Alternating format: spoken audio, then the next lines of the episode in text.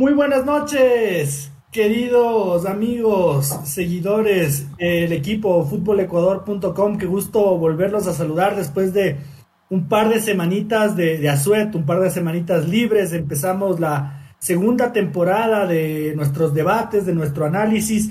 Eh, con el equipo futbolecuador.com que nos siguen acompañando, qué alegría inmensa y no ha habido eh, una mejor justificación, un mejor día, un mejor, una mejor excusa para volver que después de un partido de la selección ecuatoriana de fútbol con tanta expectativa, con tanta previa, que el disputado el día de hoy contra la selección de Brasil. Eh, y hay mucho que hablar, hay mucho que hablar porque se han dado polémicas dentro del campo de juego, se han dado, se siguen dando polémicas ahora fuera del campo de juego, ya les vamos a, a, ir contando con, con, todo el panel.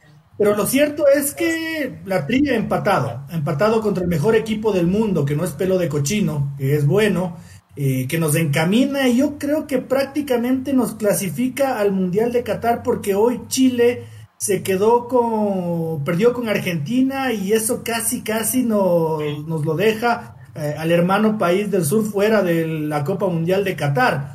Eh, pero bueno, lo vamos a ir analizando con mis compañeros, mi querida Yadi Morales, muy buenas noches, qué gusto tenerte nuevamente con nosotros. Hola compañeros, buenas noches, qué gusto tenerlos a ustedes junto a mí en este nuevo año, en este nuevo proceso, en este nuevo ciclo, en esta segunda etapa. Yo súper contenta de nuevamente estar junto a ustedes y junto a todas las personas que se unen a esta hermosa transmisión. Y sí, hoy tuvimos eh, el honor de ver cómo jugó Ecuador contra Brasil. En este primer programa vamos a tener un debate bastante interesante, ya que antes, durante y después hubo polémica. Así que pues nada, hay que disfrutar del debate del día de hoy, que de verdad hay bastantes cosas de qué hablar. Y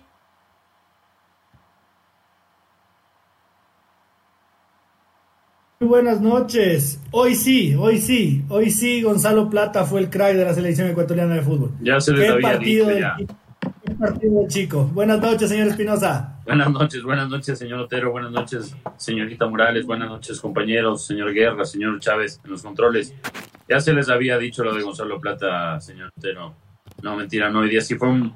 fal- faltó que, que Estrada hiciera la, la que hizo Agustín Dolgado después de la jugadota de Caviedes, cuando se le ganó por la primera vez a Brasil para que estuviera completa la, la faena de, Plata, porque este, Plata le dijo, ¿cómo no solo le empujas? Y claro, no, si bien el, como lo, lo, lo- lo valoraste muy bien diciendo que hay que ponderar haber sacado un punto con un equipo como Brasil que no, no ha perdido ningún partido, solo había cedido dos puntos con Colombia, pero sí te queda ese saborcito porque sí hubo como ganarle a, hoy día hubo como ganarle a, Brasil, también creo que pudimos haber perdido porque se jugó de ida y vuelta, pero creo que una de las cosas que mm, no sé, como más negativas, por no por ser pesimistas, pero sí me preocupó lo que quedó evidenciado que si bien yo soy uno de los que ha defendido a Alexander Domínguez, no tenemos mucha seguridad en el arco. O sea, la verdad, y eso era conversando aquí con, con mi hermano que es ultra futbolero eh, después del partido, y entre si ubicar a Galíndez o, o, de, o, o de una vez a Moisés, eh, Moisés Ramírez, yo diría a Moisés Ramírez porque si bien la, a- tuvo unas buenas intervenciones hoy Galíndez, eh, también tiene errores y, y no sé si es que los va a cometer, preferiría que los cometa Ramírez y queda ese sabor, ese sabor amargo y ya vamos a comentar obviamente lo del VAR. Para mí sí fue penal la última, lo podemos discutir y lo, lo- lo vamos a seguir discutiendo con, con ustedes. Y claro, no nos quedamos con ese saborcito de no poderle quitar el invicto a Brasil, pero Ecuador volvió a demostrar que, tiene con qué, pero también otro, tenemos un problema de los dos extremos, así como en el arco también el 9 nos está fallando, hubo dos goles que él se come el primero en los primeros minutos y después Estrada. Entonces nos dejó, no- nos dejó harto que analizar este partido.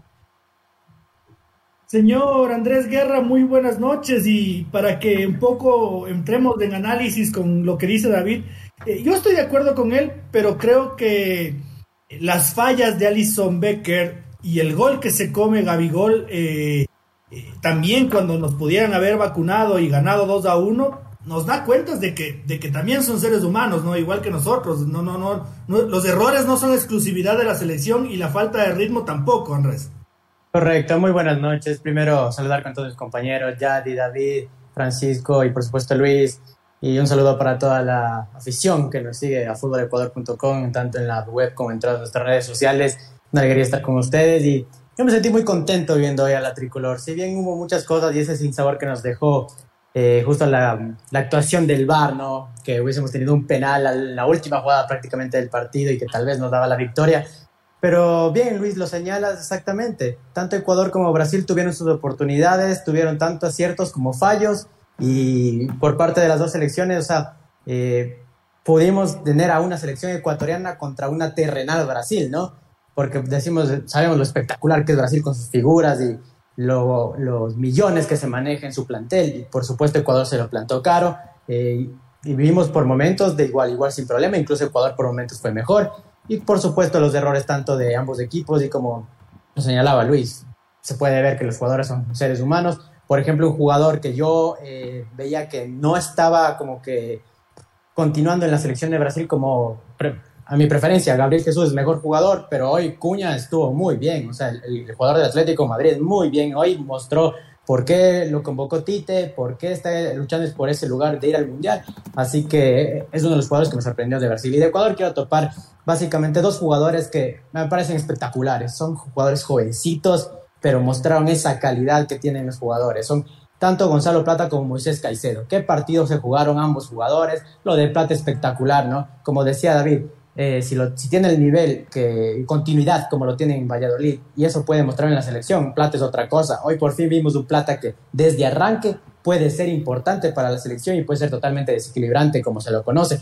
Hoy tuvo un nivel que mantuvo casi todo el partido en el que estuvo y por supuesto si es que nuestros delanteros hubiesen estado finos tal vez el marcador hubiese sido un poquito diferente lo de Moisés Caicedo espectacular ojalá el técnico de, eh, del Brighton, Graham Potter, viera este partido, vio este partido para que tome en cuenta a Moisés. O sea, lo de Moisés Caicedo es espectacular, yo no tengo ningún problema. Y atrás, no me cansaré de decir lo de Piero Incapié. Lo de Piero Incapié es una solvencia nacional. Lo de Félix Torres, ¿no? Félix Torres, nuevamente, un jugador que tiene poca prensa, que no se lo señala mucho, que no se lo habla mucho, pero siempre está, ¿no? Y hoy nuevamente con un gol salvador, como lo hizo con Paraguay. Y por supuesto, en el arco, lo de Dida Domínguez. Yo quiero topar exactamente el tema de David. Hoy dos jugadores me decepcionaron. Uno es Dida y otro es Ener Valencia. Lo de Ener es increíble. Ener no podía parar una pelota. A Ener le costó muchísimo. Eh, lo vemos jugar en el Fenerbahce y juega como volante por izquierda como lo hizo hoy. Y no le va mal, juega bien. Incluso en el último partido puso una asistencia y todo.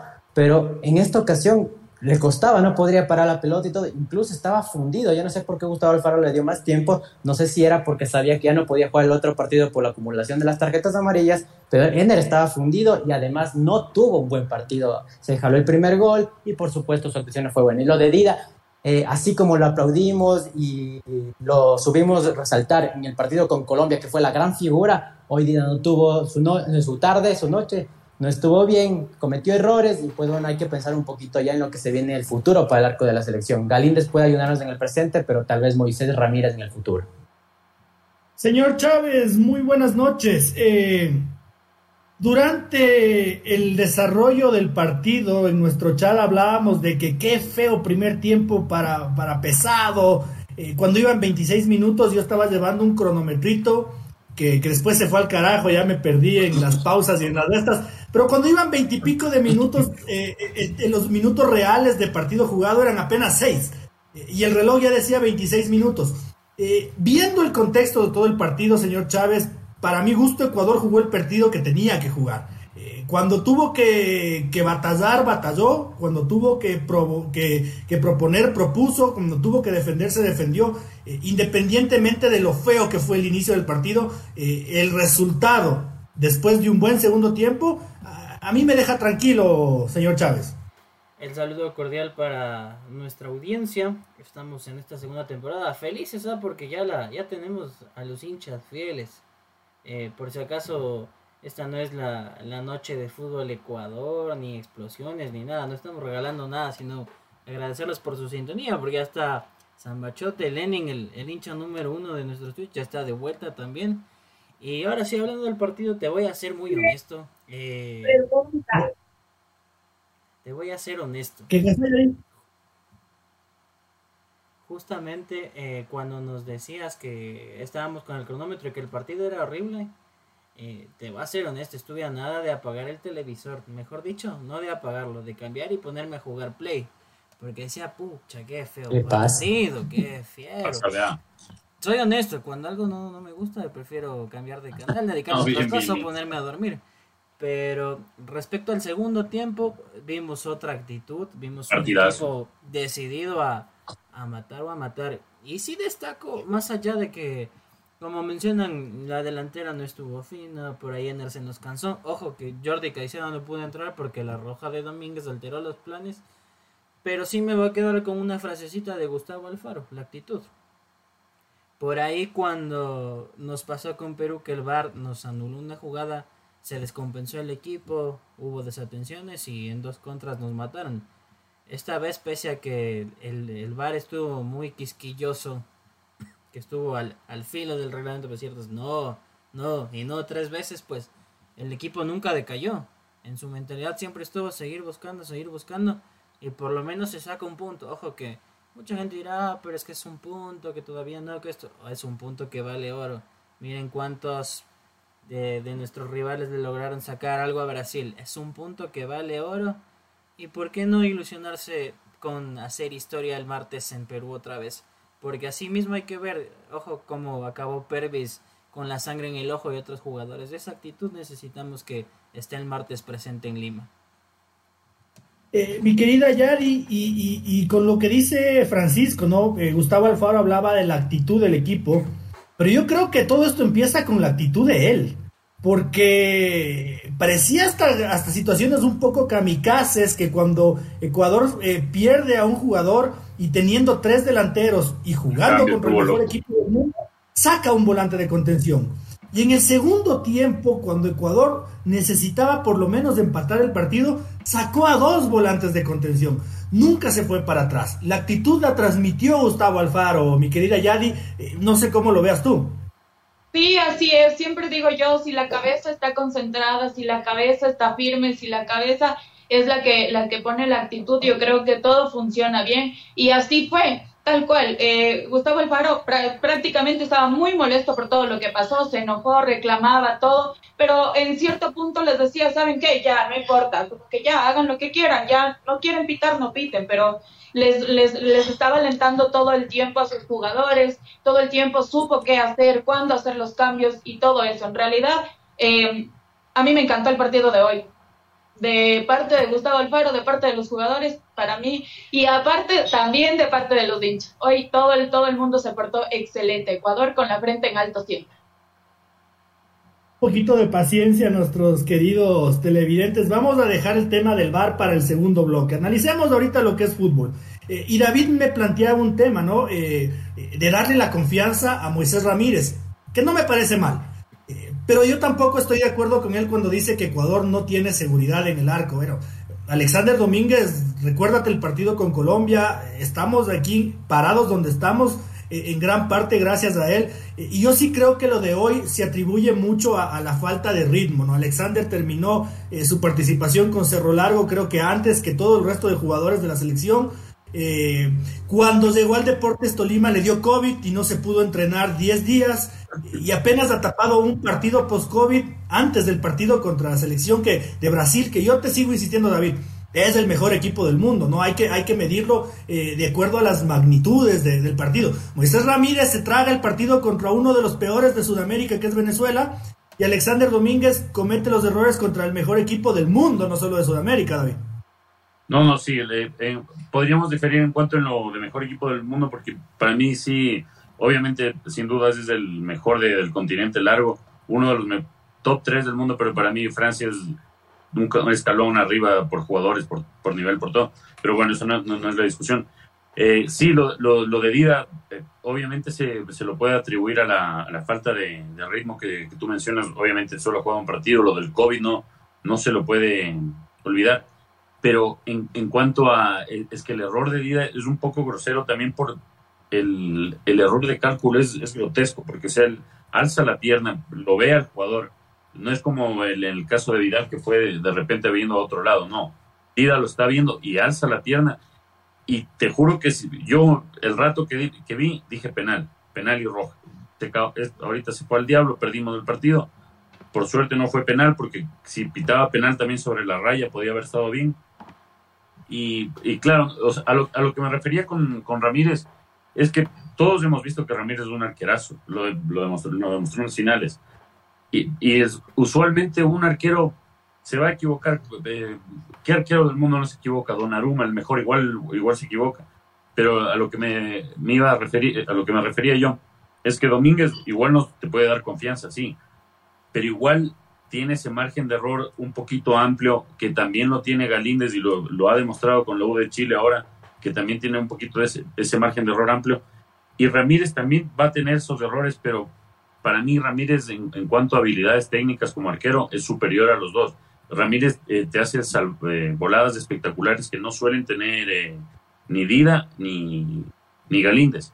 Lo demostró en la final con Emelec. Y claro, no, no, no, no con eso quiero decir que se lo sepulte a Dida y, nos olvidemos de él para siempre. No, no, no. Pero sería interesante para mí apostar por un arquero futuro de las, de las condiciones técnicas que tiene Ramírez por sobre Galíndez. Yo, o sea, yo me, no, no digo que lo borremos ahorita a Dida, pero para mí sería la segunda opción, Ramírez antes que, que Dida. Eh, señor eh, Guerra, pero yo otra vez estoy en, conflicto con David de, criterios, ¿no? Eh, pero si estamos celebrando un punto contra el que yo sigo creyendo que es el mejor equipo del mundo, capaz, capaz se da de puñetes con Francia y, no hay muchos más que, estén a, la altura de Brasil. Pero si no era por Hernán Galíndez, como le decía yo a Andrés al principio, cuando el marcador estaba 1-1, Gabigol nos vacunaba y se acababa todo y aquí estábamos, estábamos lloriqueteando. Llorando, porque ahorita era bravo Llorando por eso y llorando por el aforo, porque también ya vamos a hablar del tema. Entonces yo sí, creo, yo sí creo que el tema de, de, de, Moisés Ramírez eh, es para llevarlo despacio. No se olviden que el Mundial es este mismo año. Y este mismo año no puedes soltarle, yo creo, a un chico que, que, va haciendo sus armas, que va mejorando. Eh, yo creo que entre, entre, entre Domínguez y entre, y entre Galíndez eh, está el arquero para el Mundial, eh, sintiéndome ya clasificado honestamente, ¿no? Yo no, no, no, no, no, no, no. No entiendo los cautos del fútbol, ¿no? Que dicen esperar hasta celebrar. Bueno, a Gustavo Alfaro le entiendo eso pero mucho más después de que Chile perdió hoy y, en su total, si Chile gana todos los partidos podría terminar solo un punto arriba de Ecuador, ya no le alcanza ni siquiera para ser quinto, entonces estamos dentro, Andrés. Sí, Luis, justo diste en el clavo con la palabra, ¿no? La palabra eh, hay que llevarlo, hay que llevarlo sabe, con un proceso. Gustavo Alfaro justo nos está enseñando eso, que está llevando un grupo de chicos jóvenes que ha cambiado la selección y que van llegando y que se van tomando la selección en cada posición como un proceso. Creo que Moisés Ramírez exactamente está en camino a ese proceso. Justo yo mencionaba cuando entró Galíndez a la cancha, para mí Galíndez dio la seguridad que justo necesitaba, tuvo unas muy buenas intervenciones, dos puntuales exactas, donde atajó y nos salvó exactamente, incluso uno tipo estilo libero, salió con todo, pudo rechazar la pelota y Galíndez justo mostró eso. Y, no es el primer partido, ya tuvo buenas actuaciones cuando le dieron la oportunidad también. Y por supuesto, el margen de error existe en, todos los arqueros, todos se van a equivocar. Y si bien Moisés Ramírez tiene unas cualidades que yo también comparto eso con el señor Espinosa, tiene cualidades importantes, incluso superiores a ambos arqueros, pero esto es de procesos. Yo creo que todavía no está listo para ser el arquero número uno de Ecuador y hay que llevarlo despacio. Yo creo que para la Copa del Mundo puede ser tanto Domínguez como Galíndez, cualquiera de los dos. Hoy tuvo una mala noche, eh, perdón, una mala tarde Domínguez, pero así mismo, como vuelvo a resaltar, la de Colombia fue espectacular, ¿no? Todos eh, batimos palma, le, llenamos de elogios a Alexander y tuvo una muy buena actuación. No por lo de hoy vamos a condenarle. Y además, eh, la actitud de Ecuador y todo eso, justo para eso es un equipo, para sacarla adelante. Ok, mi compañero se equivocó, no pasa nada. El resto sacó la cara y ya está. Un error lo comete cualquiera, ya está. Podían ser muy craso con el penal, por suerte no resultó el penal. Pero yo creo que la seguridad del arco está tanto en Alexander como en Galíndez y por supuesto Moisés puede ser el arquero que acompaña este proceso para que de a poco él se convierta en el siguiente arquero de la selección ecuatoriana de fútbol a futuro. Ahora, igual eh, puntualizando un poquito el tema de, de lo que sucedió en el partido. El primer tiempo que se jugó muy poco y que vimos un partido extrañísimo, ¿no? Nunca habíamos visto que expulsen un arquero, luego que no, la intervención del mar y todo lo que sucedió, ¿no? Que íbamos a alargar un poquito más después.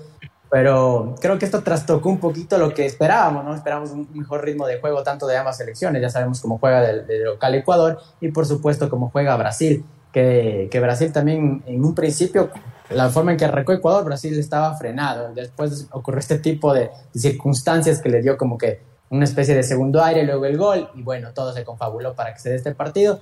Pero eh, lo importante de esto, yo creo que Gustavo Alfaro transmitió a su equipo eh, lo que necesitaba justamente Luis lo topó hace un poquito. Los cambios que hace Alfaro, poner a Ayrton Preciado de volante interior y dejando prácticamente el medio campo desprotegido sin, sin volantes de oficio ahí. O sea, te decía que Alfaro iba con todo a buscar el, empate. O sea, eh, que decía, Ecuador juega esto, Ecuador es local, vamos con todo. Como él lo dijo en su conferencia previa, yo quiero clasificar al Mundial a lo grande. Yo quiero clasificar a lo grande y vamos a ganarle a Brasil y todo, pero siempre cauto como suele ser él. Pero Hoy no solo se quedó en palabras, hoy lo demostró en los cambios, lo demostró en, cómo, cómo hizo jugar a su equipo y lo transmitió a los jugadores, se vio y todo eso. Incluso lo de Pervis que topaba David, el tema al final del partido. Pervis estaba enojado al final del partido porque la actitud en la cancha de Pervis es siempre ir, ir, ir, buscar y buscar el resultado. Y otro de los jugadores destacados que a veces se lo señala mucho, pero es un jugador Pervis, tu opinión. Y la actitud de nuestros jugadores me encanta, me encanta. Se acabó, se acabó, el partido y sí, estábamos festejando y todo. Podría haber sido incluso un triunfo, pero muchos jugadores estaban como que en eso en la cabeza. Podíamos tranquilamente ganar, en un partido ganable, en un partido que podíamos ganarlo, nos sentimos superiores por momentos y, sin nada de sobrarse, o sea, porque seguros de sus condiciones, seguros de lo que puede proponer el equipo. Y yo creo que con esto, eh, con esta forma que juega Ecuador, con esta actitud que tiene Ecuador y la seguridad que transmite tanto el cuerpo técnico como los propios jugadores en el campo de juego, podemos ir a dar ese, ese golpe en Perú y listo, cerrar para justamente, yo creo que también ya estamos en el Mundial, pero creo que cerrar toda la clasificación y ahí sí decir, listo, estamos en el Mundial y ya comprar los pasajes a Qatar. Eh, la descripción para lo, de Gustavo Alfaro es un, arrecho. Qué, locura. Qué locura porque es contra Brasil y, y, lo que dice Andrés también, ¿no? Eh, en algún momento llegamos a pensar que el partido era ganable y es porque Ecuador le hace ver ganable. Eh, cuando nosotros vemos partidos de Brasil contra Paraguay, contra Uruguay, contra Chile, y empiezan a pasear, si les meten goles, uno dice, hijo de puta, estos manes son inganables, son invencibles. Pero entonces por eso mismo yo creo que Ecuador es el que le hace ver ganable. Estos chicos le hacen ver ganable. Este entrenador hace que Brasil se vea ganable. E, es trabajo nuestro y yo creo que eso hay que realzar por encima de habrá tenido una mala tarde, habrá tenido una mala, una mala mañana el rival o la altura. Yo creo que aquí sí no hay que, no hay que hablar de la altura, sería una cojudez porque eh, la sentimos igual los ecuatorianos, ¿no? Si te pones a ver... no, y aparte... Todos no es un buen equipo teniendo tanta altura, ¿no? Eso no tiene nada que ver. Sí, no. Aparte lo, que, lo, que, te iba a decir, justo lo que, lo que tú decías, de que hay que valorarlo, sí. Es, es un rato yo decía, estos hijos de su madre, los brasileños, sé que cargosos, los manes que ya clasificados. Y obviamente sí, el, el, el, cambio que tú, tú dijiste, ahorita lo valoramos bien, claro. Pero así, por eso es arriesgado y, y es ultra arriesgado el cambio que hizo, porque así como le, le salió bien y generamos mal, y, generamos eh, situaciones de gol. Brasil también un rato se apoderó del medio campo, como no había ese hombre que, le ayudara a, Moisés, que estaba solito.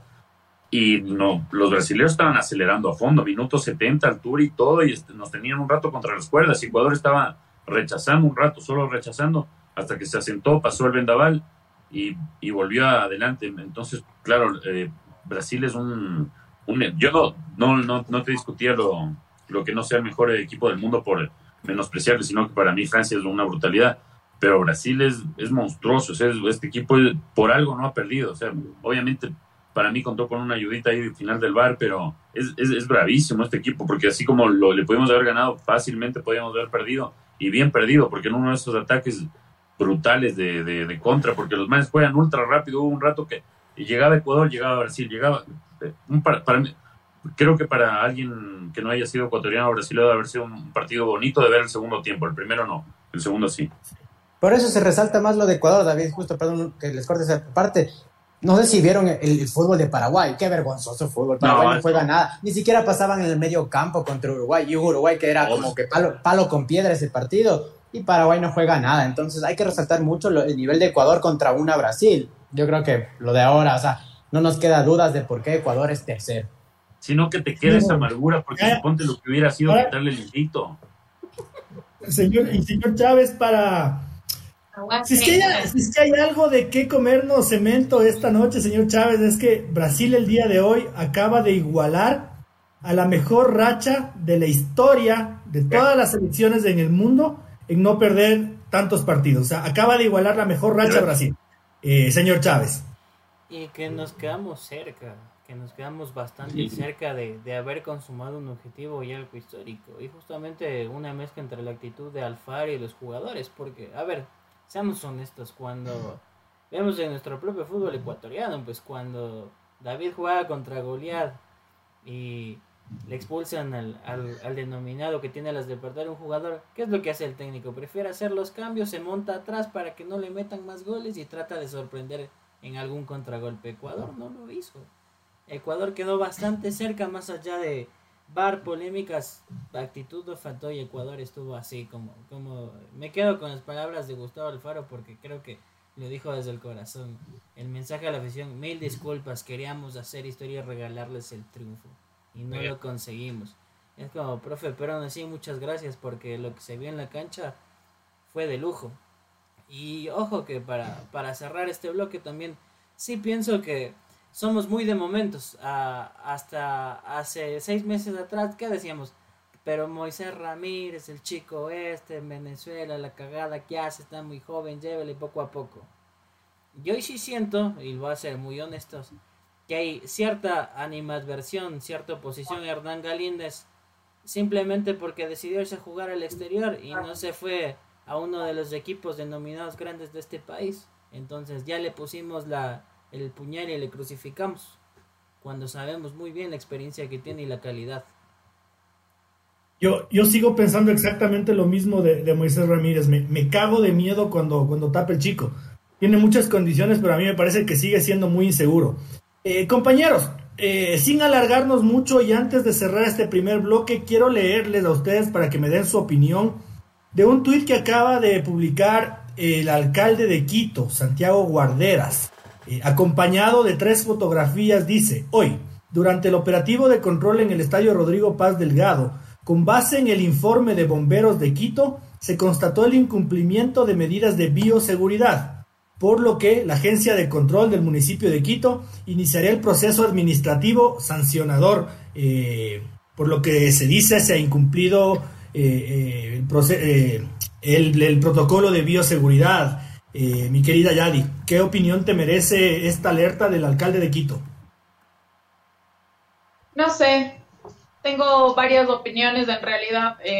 resulta que aquí dicen que incumplieron las, reglas y resulta que en otros países nos están aplaudiendo porque fuimos los pocos eh, países que ocuparon bien el tapabocas, que estuvieron distanciados, que nos tomaron como ejemplo. Entonces sería un poco... Nos tomaron como ejemplo en otros países, entonces sería, no sé, un tema ya de, de revisarlo más acá de qué pasó por acá, porque en realidad en otros lados nos tomaron como un gran ejemplo de que usamos tapabocas, de que estuvimos distanciados, nos tomaron como un buen ejemplo. Tocaría ver qué pasó por acá, porque dicen que se incumplieron las leyes, las reglas, no sé qué pasó en realidad, si dentro o fuera, entonces tocaría ver de qué se, de qué se trata y a qué se está refiriendo el alcalde de Quito. Señor Espinosa. Eh, se capitalizó la fe un poco. O sea, no, claro, es que si criticamos en, en, eh, la final de, lo que pasó en, en el Capo, tenemos que criticarlo de ahora, porque es que el, problema es que comprendo lo de la señorita Morales, que yo también vi el tuit de Martín Lieberman, y sí, hay, hay gente que estaba con la, con la mascarilla, pero a simple vista, o sea, a ojo de buen cubero, como dicen, ahí no estaba el 50%, que no, no estaba repleto eso. Que es el problema. totalmente lleno. Y eso, claro, eso, no es culpa de la gente, eso, eso nuevamente es culpa de la FED, porque siguieron vendiendo hasta ahí entradas, ahí eran, eh, habían algunos avisos que a pesar de que no se podía vender hoy, seguían vendiendo entradas. Y el problema es que, claro, o sea, ahorita la FED se subsanó un, un, problema, imagino, económico con todo lo que le ingresó, pero ahora qué va a pasar con los clubes, porque no sé si ahora, aunque bueno, también con, lo que pasa aquí con el es un, es un país de, locos. Es un país de locos, es un país de locos, porque ya le autorizaron la noche amarilla y si le llegan a autorizar a Melec la explosión azul, ya eso, ah, ya no, no tendríamos nunca más que discutir este tipo de cosas.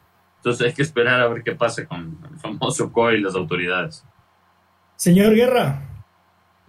Yo rapidito voy a decir que viví un déjà vu, ¿no? Vi lo, vi lo del campo y ahora vi en, el estadio Rodrigo Paz Delgado. El, a mí me dijeron 50% de aforo y yo vi que estaba, pero ahí... Gente siquiera. Casi, ajá, bastante gente, bastante público y todo eso.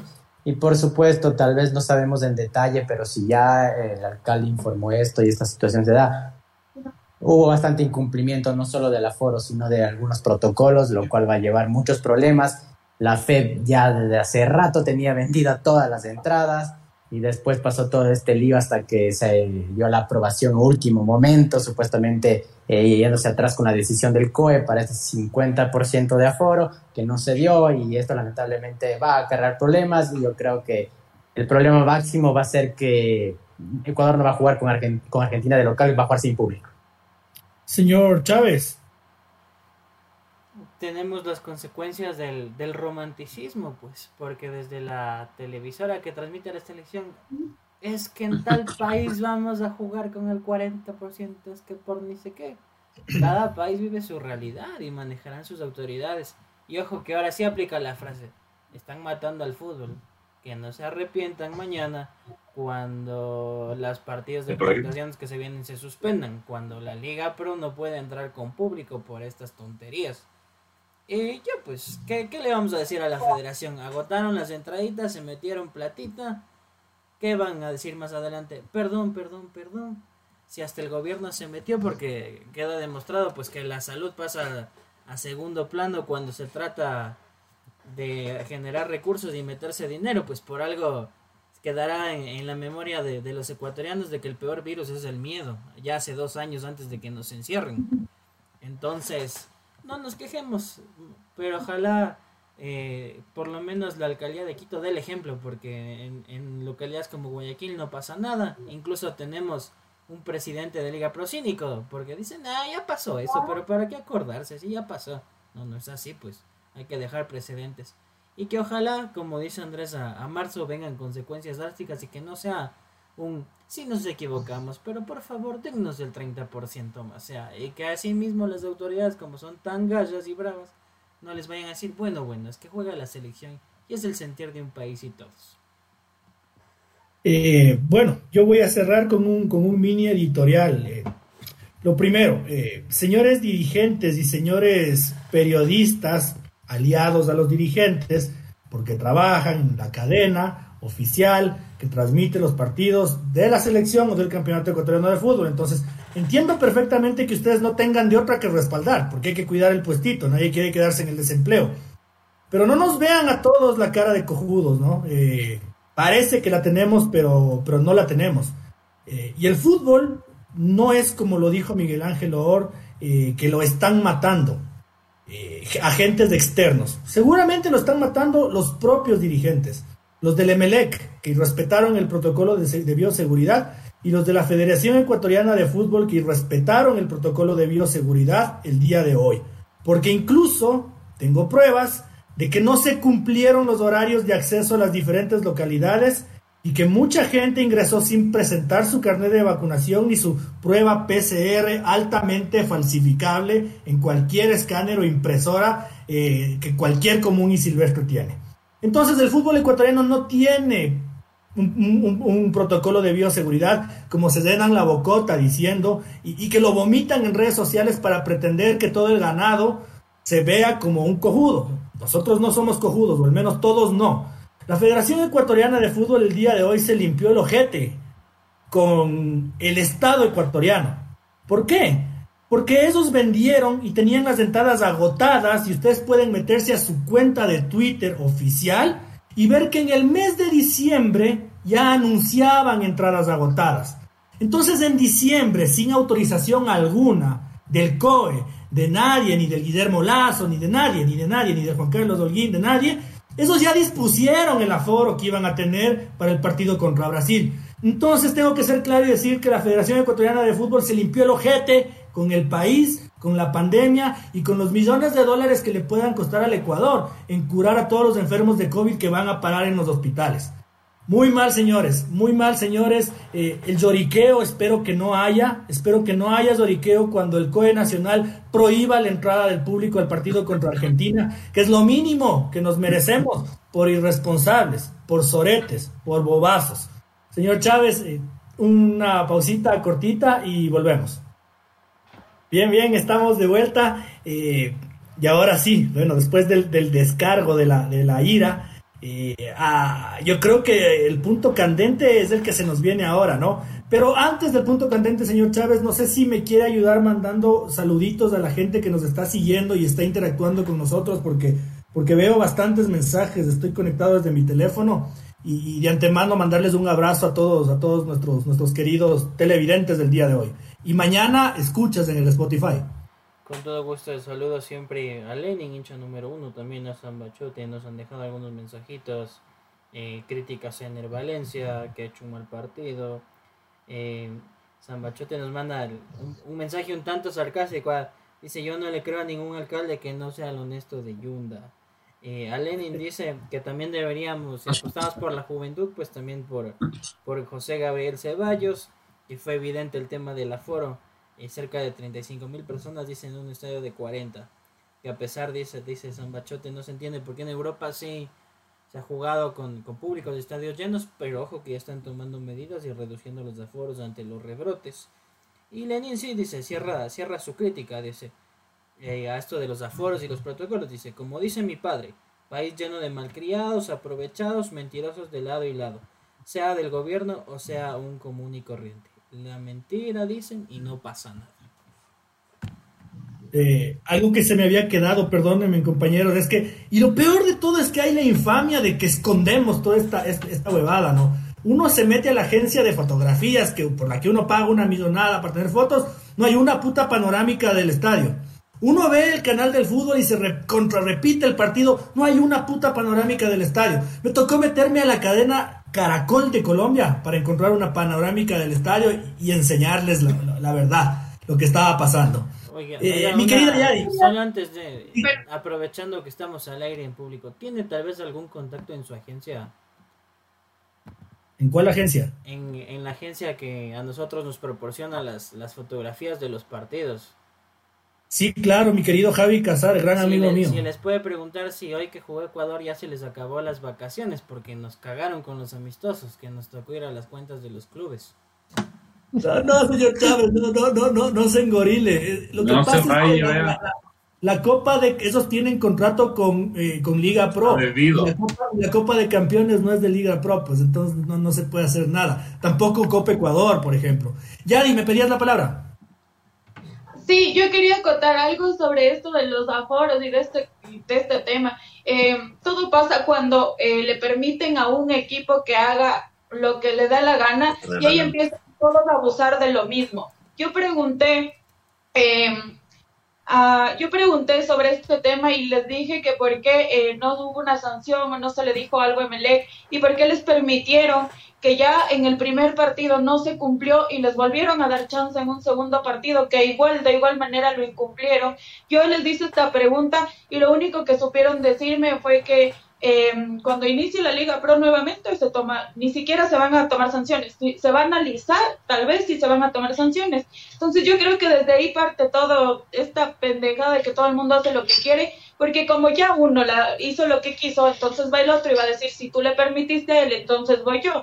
Y viene la noche amarilla y va a decir, si tú permitiste esto, voy yo. Y así se siguen sumando todos y sigue todo, todo al carajo y, y, la enfermedad y la pandemia no les importa. Entonces lo único que les importa es que, claro, llenan el estadio y simplemente después pagan 200 dólares de multa después de llenarse los bolsillos con todo el estadio lleno. Entonces es una estupidez. Totalmente de acuerdo, mi querida Yadi. Y, mantente en la palabra, porque, porque tú arrancas. Eh, polémica con el VAR. Polémica desde la designación de los árbitros, porque yo no entiendo cómo los genios de la Conmebol designan una terna arbitral colombiana que pelea con Ecuador por clasificar al Mundial y asigna para que sean los asistentes del VAR uruguayos que bien decía hoy en la transmisión Germán Gallardo o, que, o que lo transmitía eso la banca de suplentes de Ecuador. Claro, si Ecuador ganaba hoy, Uruguay se quedaba fuera. Entonces los del VAR tenían que, que rapidito apuntar a todo. No les vi tan juiciositos apuntándoles o advirtiéndole al árbitro cuando Dani Alves, Dani Alves le pone, le pone el brazo a, a, un futbolista ecuatoriano, se me escapa el nombre en este Moisés. a Moisés. ahí no les vi tan apuraditos llamándole a Wilmar Roldán, ¿no? Cuando sí les amaban para otras cosas. Eh, entonces yo creo que la polémica con el VAR empieza con, con la designación de, gente seguramente muy iluminada que, en, Comebol, mi querida Yari. Empieza con la designación de los árbitros colombianos, que es otra estupidez completamente grande, porque hay un pasado ya atrás, eh, no estoy mal, hay cuatro, cuatro o cinco partidos donde ya se, se, se les dijo que no pueden estar eh, árbitros colombianos mandando obviamente en un partido donde a ellos les conviene que nosotros perdamos. Entonces ya hay una historia donde estos em, árbitros colombianos nos perjudican a nosotros, no es la primera vez, ya viene de mucho tiempo atrás. Entonces, eh, yo no sé cómo permiten esto. Y claro, lo más raro de todo es que primero se supo el, el arbitraje de Perú em, contra Perú, que, jugamos del día martes y después y después de todo se sabe lo que, que recién que salen que recién salen los colombianos que, nos van a pitar. Eso es una completa estupidez. Desde ahí ya hay corrupción y, y desde ahí ya parte todo eh, eh, la maldad que tienen contra contra Ecuador. O sea no no hay por dónde hacerse los locos ni por dónde hacerse los pendejos. Y después parte que que, que en el bar nos están haciendo miércoles a, Ecuador y, y, la gente no es ciega ni bruta, como dices tú, no somos ciegos, no somos pendejos, no somos brutos, o sea, está clarito eh, las situaciones, no hay, no hay a dónde correr, si te están dando un manotazo en la cara, en pleno, en plena área, no, no creo que, sea justo. Sí, hay comentarios que sí, que topa el balón, que topa lo que sea. Bueno, pero para mí es penal. A mí no, no, no me quitan la idea de que es penal y que nos destafaron y que nos quitaron la, la, la gana y, y, y, y, esa decisión que teníamos, que tenía Ecuador de, de, de quitarle el invicto a Brasil porque ah, sí tenía que haber sido, teníamos que haberle ganado hoy a Brasil, porque jugamos bien, porque nos merecíamos y porque no era justo que nos pongan un arbitraje tan pendejo. Ahora, David, eh, yo sí separo el tema del arbitraje del Wilmar Roldán con el tema del VAR. Para mí, la única marranada del VAR fue la que te comento. Eh, eh, el, el, brazazo que le mete codazo, brazazo, antebrazazo de, de Dani Alves a, a, Moisés Caicedo, porque tenía que haberlo advertido con la misma vehemencia como advirtió lo otro, y seguramente si es que si es que Roldán iba y veía en el monitor, lo echaba a Dani Alves. Y respecto a las decisiones del árbitro, que yo las separo, para mí la única marranada que hubo, y le soy muy honesto con todo mi corazón, es la expulsión inicial de Alison Becker, que tenía que haberse mantenido como tarjeta rota porque si bien no fue voluntario, fue igual de atroz y una igual de, eh, de tonta que la de Alexis Sánchez. Eh, es la pierna arriba que cae y listo. Eh, los penales para mí no fueron penales, David. En, cuanto a, las decisiones del VAR, sí, difiero contigo en la, en, la, cual tú consideras que fue el, error. Para mí el único error que, que tuvo Roldán en, en cuanto a en combinación con el VAR, el, en lo que se, que se equivocaron feo, eh, fue en, la final, en la, en la decisión del, del, penal que pudo haberle dado la victoria a Ecuador. Para mí ese era, era penal, porque como lo dice Yadi, sí, eh, en las imágenes se muestra que Allison llega primero a la pelota con los dos puños, pero es, es un exceso de, de, vehemencia y de, fuerza con el que va, porque eh, Allison ya el rato que lo ve a Ayrton, él ya, ya, ya, lo, ya lo ve que le iba a ganar, a ganar la pelota y se lanza con los dos puños y claro, despeja la pelota pero lo golpea también. Entonces, ah, mi, mi, reflexión es la siguiente. En, en, la expulsión, la primera expulsión a Allison, el, eh, es sin intención la, la, de Allison la patada a Ener, pero claro, ya va el bar, corrige, y no es que vuelve y le anula la, la roja completamente y, y, le deja como que no fue falta, sino que pita falta y le saca amarilla porque fue falta. Y en la, en la otra situación, eh, Allison también le, gana, porque Allison le gana la pelota en el Valencia y después lo golpea. y con en el caso de, de Ayrton Preciado, le gana la, pelo, la pelota a Ayrton Preciado y después lo golpea, entonces también es falta, pero en, una es falta y amarilla y en la otra no es falta. Entonces son, son criterios dispares porque es, es en el área, o sea, claro, yo, yo puedo quizás estar equivocado en la de Ayrton, pero para mí es falta porque lo golpea, lo golpea y si en la, en la de Ener te pita falta porque igual no hubo intención, pero después de despejar el balón lo golpea. No entiendo, es amarilla, entonces es complicado. Y justo ahorita era viendo un, un tuit de, de, Antonio Valencia y él, lo había dicho, cuando había pedido que se reveara lo del, lo del aforo, él había dicho una polémica decisión arbitral, porque pase lo que pase, igual la gente iba a, iba a comentar que es de Colombia, entonces la verdad en la Comebol son cosas raras, porque te juro que esa la última jugada del penal, si se la hacían a Argentina o si se la hacían a Brasil, es penal de una, el VAR no te avisaba ni te pedía que lo vayas a revisar penal, penal, listo, se acabó, cobre, gol, o se jalaba y listo.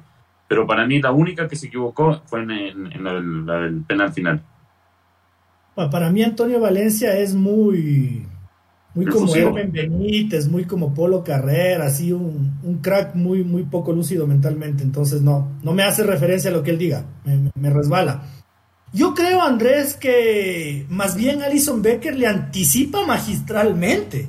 Eh, y obviamente no se puede volver invisible después de que le anticipa, pero al principio yo sí creía que era penal, pero reviso el bar y yo creo que Alison Becker le anticipa magistralmente y, le gana, le gana la posición, le gana la pelota. Luego, luego no puede desaparecer, pues ya le gana la pelota y el cuerpito tiene que ir a algún lado, no puede, no puede volverse a ir con un paracaídas para arriba, no sé cómo tú le veas, Andrés, para mí no fue penal. Yo no, yo más bien comparto con David justamente por el análisis que él hace de, cómo se dieron las jugadas y cómo se las sancionó. Tal cual, la primera jugada en la de Enero Valencia eh, fue con la pierna arriba, con todo, pero si bien llega primero a la pelota y luego se sanciona falta y por eso Reben no le saca roja, le saca amarilla y pita el foul, ¿por qué en esta otra no? Eh, por supuesto, eh, a ver, decimos que hay que tener mucho cuidado porque cuando cae la pelota y Ayrton Preciado va a buscar ese balón, se frenan tanto los dos jugadores que de Brasil que están ahí y el arquero. Y cuando, cuando Allison ve que sus dos compañeros se frenan y que ve que Ayrton Preciado ataca la pelota, él sale con todos sus puños y sabe que va a impactar el balón, lógicamente, pero sabe que, tiene sabe que está el rival también ahí y se lo va a llevar con todo. Así que puede, puede justo pasar. Habíamos hablado de una jugada de la final, ¿se acuerdan lo de, lo de cabezas y, el arquero cuando lo expulsaron? Pasó lo mismo exactamente, y ahí había la polémica de que hubo un choque, luego fue la expulsión del delantero de Melec y se dio toda esta polémica. Aquí fue algo similar, digo yo. ¿Por qué? Porque Allison, si bien sabía que va con todo a despejar el balón y que incluso él puede calcular que la va a ganar, sabe que se va a llevar el jugador ecuatoriano por al frente y también lo arrasa y se va con todo. Así que hay que, hay que esa polémica. ¿qué? Aparte que es una medida desesperada de Allison, porque él ya ve que el, el, el Allison como que se durmió en el bote y Ayrton ya le gana de vivo. Y ahí el man dijo, es el mango, es la pelota. Entonces arriesgó y arriesgó demasiado porque suponte, ¿qué pasaba si le quebraba la nariz con el, con el, con el antebrazo a Ayrton? Ahí sí era penal. Es que ese es el problema. Porque suponte, esa jugada en el área de, de Ecuador contra Argentina o Brasil es penal. Eso es penal que, también, que, les, tembló, que, les tembló también la, la, mano un poco ahí a los árbitros y eh, muy, muy personales de esto. A mí Wilmar Ronald no me gusta. Hablan muy bien de él, dicen que es muy buen árbitro, que lleva bien los partidos. A mí no me gusta. Le he visto pitar a equipos ecuatorianos y se equivoca. Le he visto pitar a la selección y se equivoca.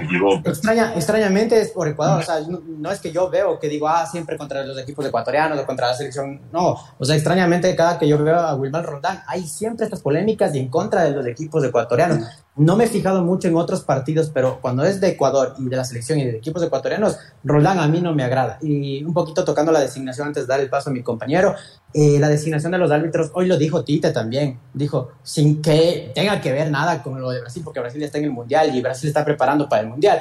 Tite lo dijo, no pueden estar involucrados eh, árbitros de dos confederaciones, de dos selecciones que están peleando justo directamente contra, en este caso, Ecuador, en el Mundial. sí, exactamente, Colombia y Uruguay, y está involucrado Ecuador y no te pueden poner los mismos. O sea, es, es demasiado, demasiado descarado, se puede decir eso. Entonces, desde la designación un poquito mal y ya.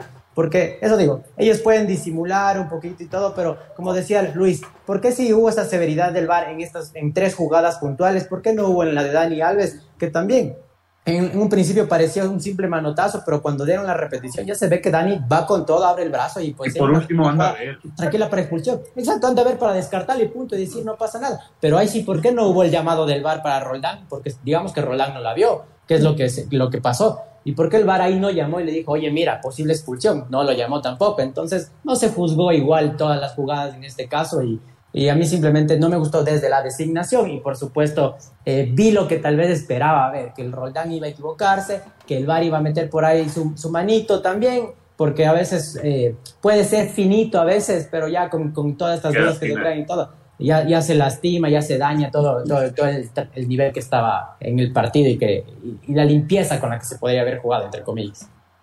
Eh, así, como, así como yo en su momento dije que el penal sobre Brian Cabezas no me parecía penal, eh, mi reflexión, señor Chávez, antes de oír la tuya, es para mí una pierna alta siempre es falta por reglamento y, perdónenme en la ironía, pero lo tengo que hacer, ¿no? Eh, una mano del arquero dentro del área nunca es falta, señor Chávez. Sí, no, a ver, porque me parece que más allá de que coincido con, con Andrés y David en que estuvo bien cambiada la decisión de no expulsar a Allison, en él se mete de vivo. Ya no tenía nada que hacer y se acaba metiendo de vivo. Casi le sale porque póngase y se, se casi le sale. La expulsión, casi le sale.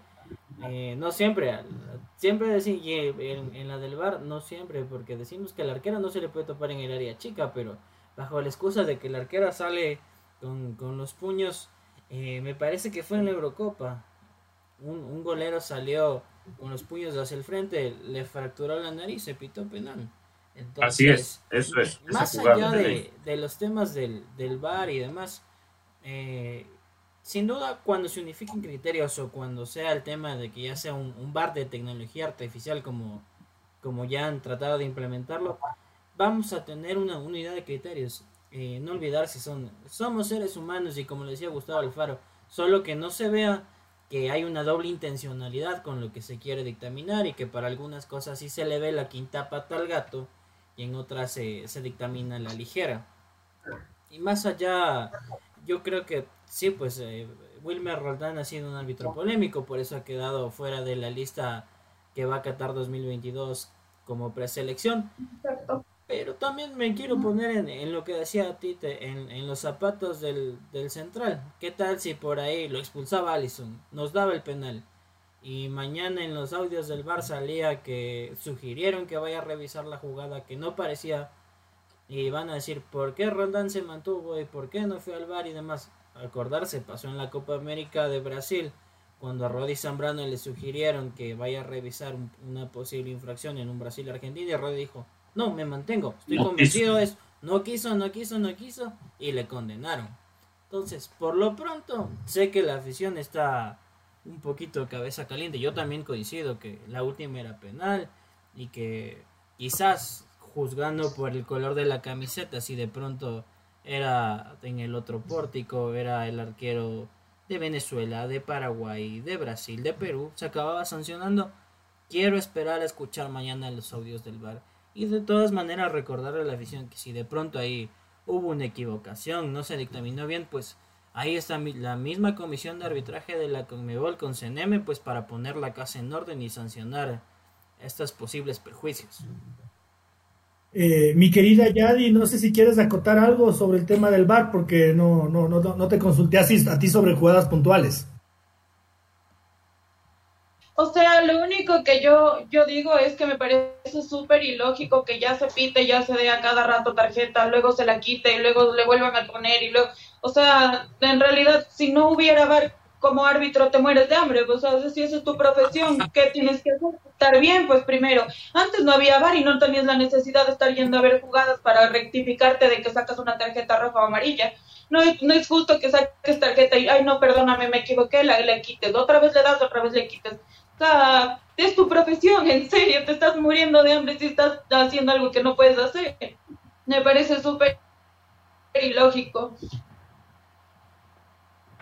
A mí me parece que el detonante del bar fue eh, la Copa Mundial de Sudáfrica, ¿se acuerdan ustedes? Porque fue, fue espeluznante, fue espeluznante. O sea, yo creo que en el 99% de los partidos hubo un drama. Y a partir de ahí fue el detonante de, en que FIFA... ¿Cuál fue también la, la, mano de Titi que le dejó afuera a Irlanda el Mundial? Esa fue. Claro. también, también, Pero el mundial, de, el mundial de Sudáfrica fue, fue vergonzoso, fue vergonzoso. ¿Por qué? ¿Y por qué pasa esto?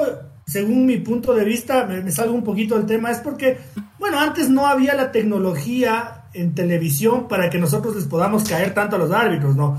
Ahora, puta, tienen el estadio con cuatro drones, con huevadas que cruzan la cancha, cámaras atrás de los arcos. Eh, y ahora sí los árbitros están en el ojo del huracán. Entonces, antes le ponían a uno la camarita eh, eh, arriba de la prefe del Estadio Olímpico Tahualpa y esa huevada se Tú solo movías la cabecita como en el tenis. Pero pero ahora no, ahora ves un montón de ángulos. para ir cerrando, mi querida Yadi, dos bajas en la selección ecuatoriana de fútbol. Alexander Domínguez por expulsión y Ener Valencia por acumulación de tarjetas amarillas para el martes contra Perú. Eh, ¿Quiénes tendrían que reemplazarlas? Uy, no sé, no sé si Ángel Mena ya estaría eh, bien para el próximo partido. Porque no, en realidad no, estoy media perdida de, de la lesión que tiene, bueno, que tuvo, porque aquí le iban a hacer exámenes, ¿verdad? Entonces no sé si para el próximo partido Ángel Mena ya estaría bien.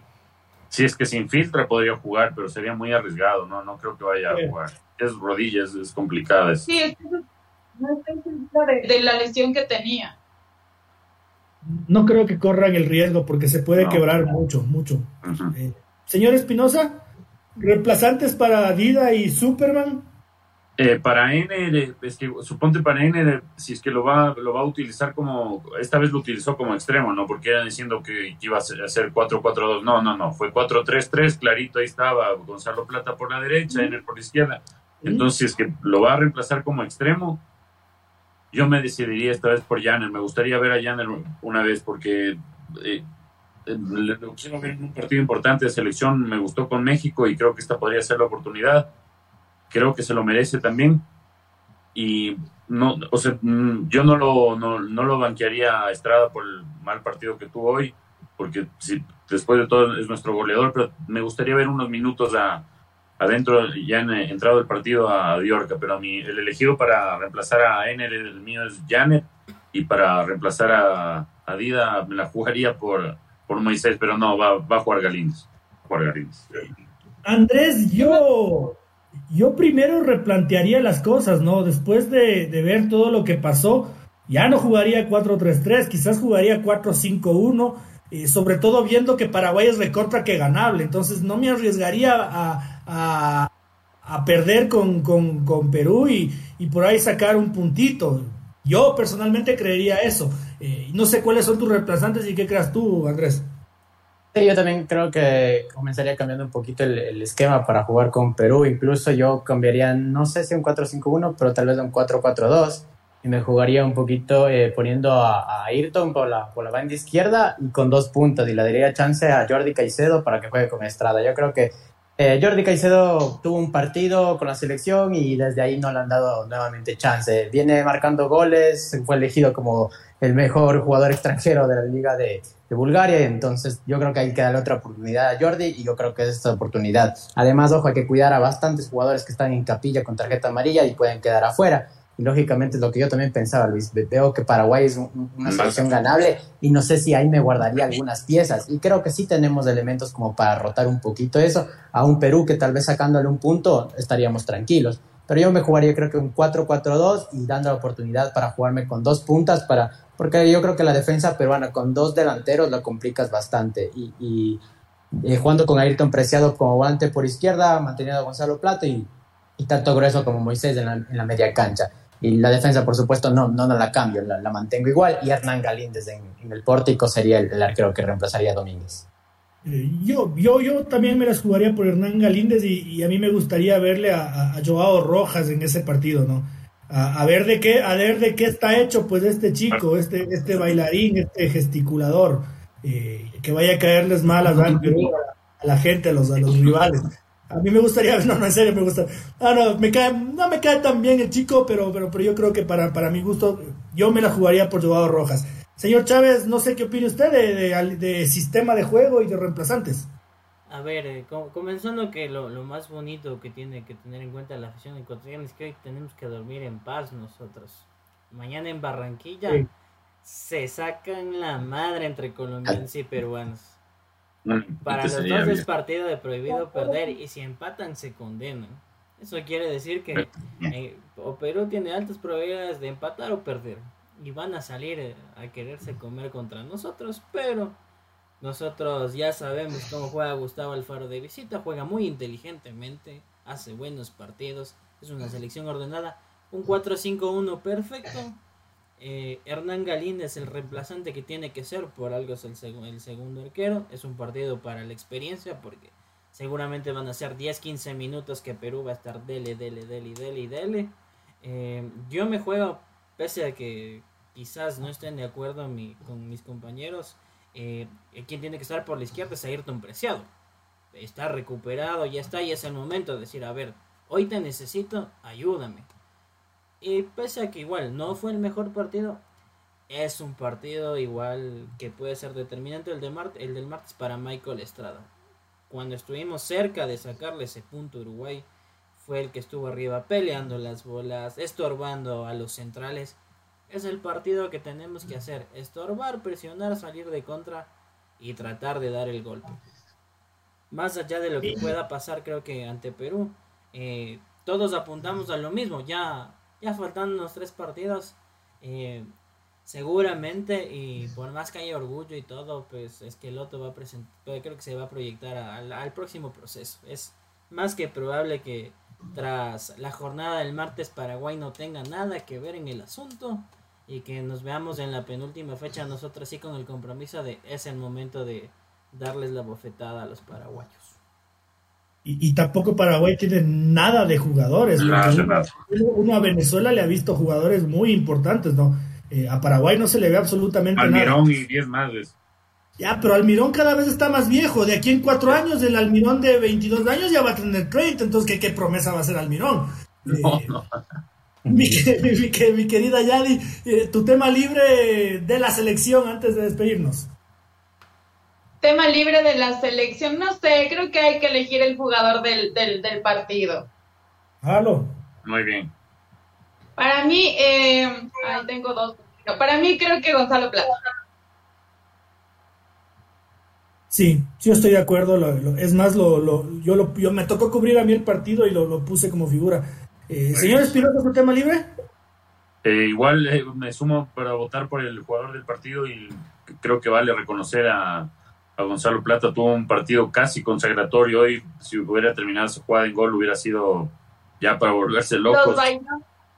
Y lo, lo que importante que de lo que dijo Yadi también para valorar lo de Gonzalo Plata es que justo Gustavo Alfaro dijo en la última rueda de prensa que habló que él, con la continuidad que viene ahorita en el Valladolid, es mucho más jugador de lo que estaba en el, en el Sporting y hoy, hoy se vio, la verdad, porque en otros partidos le había costado, hoy se vio. Entonces sí, mm, balón de, o sea, el balón de oro para Plata y el balón de plata para Moisés y el de bronce para Pierre. Lo que sí, lo que sí estuvo con, lo que sí estuvo además con Gonzalo Plata fue su reacción al final del partido, ¿no? Dijo, pese a que muchos, pese a que muchos no querían que yo esté aquí, fue, yo básicamente yo básicamente entendí como que borracho pero honesto. Bueno, partidazo de es hambre, es hambre. No, a mí sabes qué me gustó, aparte de Gonzalo me gustó cómo le, no por cargoso, pero cómo le puteó a, Romario cuando perdió esa pelota, le dijo, vamos, vamos. Y el man siendo Wambra, el otro tiene 35 años y dijo, vamos, o sea, pero sin cargosearse, sino el man se siente ya, ya, ya, ya se siente que, que manda en el equipo. Eh, señor Guerra, su tema libre. Yo como tema libre, invítale a la hinchada ecuatoriana a que se suba al faronet. Al Gustavo Alfaro nos está mostrando, el técnico Gustavo Alfaro nos está mostrando que sabe llevar un proceso y ahí está el reflejo de estos jóvenes jugadores de los que estamos destacando. Gonzalo Plata, Moisés Caicedo, Pierre Incapié, Pérez Estupiñán, incluso el mismo Félix Torres, que como digo, no tiene mucha prensa, pero es un jugador que calladito destaca y también hace lo suyo. Así que eh, mi, yo, mi punto favorito quiero destacarlo a Gustavo Alfaro y invitar a la, hinchada que crea en esta selección y que confíe en estos jóvenes jugadores. Estamos prácticamente en el Mundial, así que este es un punto para festejar con Brasil y no lamentarnos. Todo esto que pasó, todo esto genera polémica, discusión y demás, pero hay que estar contentos, como decía el señor Chávez, ahí nos a dormir tranquilos porque tenemos un puntito más, estamos ahí acariciando prácticamente el Mundial y Ecuador estará en la Copa del Mundo y con estos jugadores jóvenes que nos han permitido ilusionar y que están ahí prácticamente ya cumpliendo ese sueño y ese anhelo. Súbanse al alfaroneta, estoy de acuerdo. Y, y me preocupa porque no sé si ustedes han visto que cuando un buen técnico o un buen jugador está haciendo una buena temporada, a mitad de temporada o faltando bastante que se acabe, ya se sientan a conversar la renovación, ¿no? Eh, cuidado, y Gustavo Alfaro nos deja clasificados y emperifollados, ¿no? Cuidado, señores de la federación, cuidado. renovación, renovación. Eh, señor Chávez, un tema libre. Eh, me suma a lo, a lo, que decía nuestra compañera Yadi. para mí la figura en cambio fue Moisés Caicedo. Qué presión, qué manera de manejar el campo, control de pelota, ir a recuperar balones. Y el mensaje de la afición, ojo que si bien aquí al panel estamos apuntando quizás un empate eh, el próximo martes, crean, ilusionense. ¿Por qué no pensar que el martes ya estamos oficialmente clasificados en Qatar 2022? ¿Y por qué? Porque desde hace cinco meses que vamos a jugar en Barranquilla, nos miran por encima del hombro. Que vamos a jugar en Santiago, nos miran por encima del hombro y ahora está pasando, ojo, que el espectador peruano nos mira por encima del hombro, es que Ecuador es una selección oportunista, es que no ha ganado nada, es que qué ha hecho. Crean, creer, creer ilusionarse con los pies en la tierra, pero que no nos sorprendamos si el propio martes hacemos historia y sellamos ya el boleto. Yo, yo justo iba a topar ese tema en, en, mi, en mi libertad en mi, en mi este, ¿no? Con, con esto que está tan de moda del Star Plus, ¿no? Hostia, eh, innovador, innovador. Eh, tuve la posibilidad de ver, de ver ESPN Perú y, y cercioro y doy fe de que los pesados cargosos son los colombianos, los peruanos no. Me, gustó bastante su me, me, gustó bastante su estudio F, me pareció bien centralito. Eh, difiero con el señor Chávez porque cuando hablaron de Ecuador, más bien esos decían, yo prefiero que Ecuador ya se dispare, ya, ya es inalcanzable, que venga ya clasificado, un proceso serio. Eh, entonces yo justo quería hablar de eso, de que, de que cercioré de que los colombianos son los, son los cargosos, son los pesados, los peruanos no, y si ya tienen Star Plus, entren, entren a, ver, entren a ver la versión peruana, es, es mucho más digerible, mucho más digerible de verdad. Así que vamos Perú mañana, concha tu madre. Eh, querida, eh, Yadi querida, muchas gracias por habernos acompañado esta noche. Eh, nos vemos el próximo día, miércoles. Gracias, gracias personas que se conectaron el día de hoy para estar pendientes de nuestros eh, comentarios, de todo lo que estamos para compartir junto a ustedes. Gracias a ustedes compañeros por sumarse una vez más a este a este equipo, a esta gran familia y pues nada, nos vemos el miércoles con más información. Buenas noches, señor Espinosa. Buenas noches, señor. Buenas noches, señorito Morales. Buenas noches, señor Guerra. Y eh, señor, Guerra, buenas noches. Buenas noches, compañeros, para todos, para toda la gente y arriba Ecuador. Señor Chávez, muchas gracias nuevamente por estar en los controles, por, por acolitarnos eh, en su turno nocturno. Además, trabaja en redacción, hace controles, da, da opiniones y sala equipos. Buenas noches. madre y padre a la vez, no mentira. Eh, el, el, adiós para nuestros espectadores. Ya nos van a escuchar en el podcast. No dejen de seguirnos en nuestras redes. Y pues, así como las semanas se volaron, nosotros también ya terminamos eh, la actividad física en las semanas y arrancamos pretemporada con la ilusión de que sea un gran año. Nos vemos en el próximo miércoles. Chao. Querida hinchada, muy buenas noches a todos. Agradecido por haber vuelto a conectarse, por eh, nuestros televidentes que eh, volvieron después de la pausa. Muchísimas gracias de, todo corazón. recordarles lo de siempre, ¿no? Nuestro esfuerzo, nuestro trabajo y todo lo que intentamos hacer bien es pro y por para el hincha del fútbol ecuatoriano. Para el que quiera seguirle a futbolecuador.com y al que le caiga el post de rebote porque no nos sigue y alguien le retuiteó y le, y le salió por ahí, también para ustedes. Muchísimas gracias queridos compañeros, muchísimas gracias a todos, muy buenas noches y nos estamos viendo el próximo día miércoles. No el martes porque ya la selección juega a las 9 de la noche, ni modo que nos conectemos a las 11. Eh, hay que dormir. Nos vemos el día miércoles. Un abrazo gigante a todos.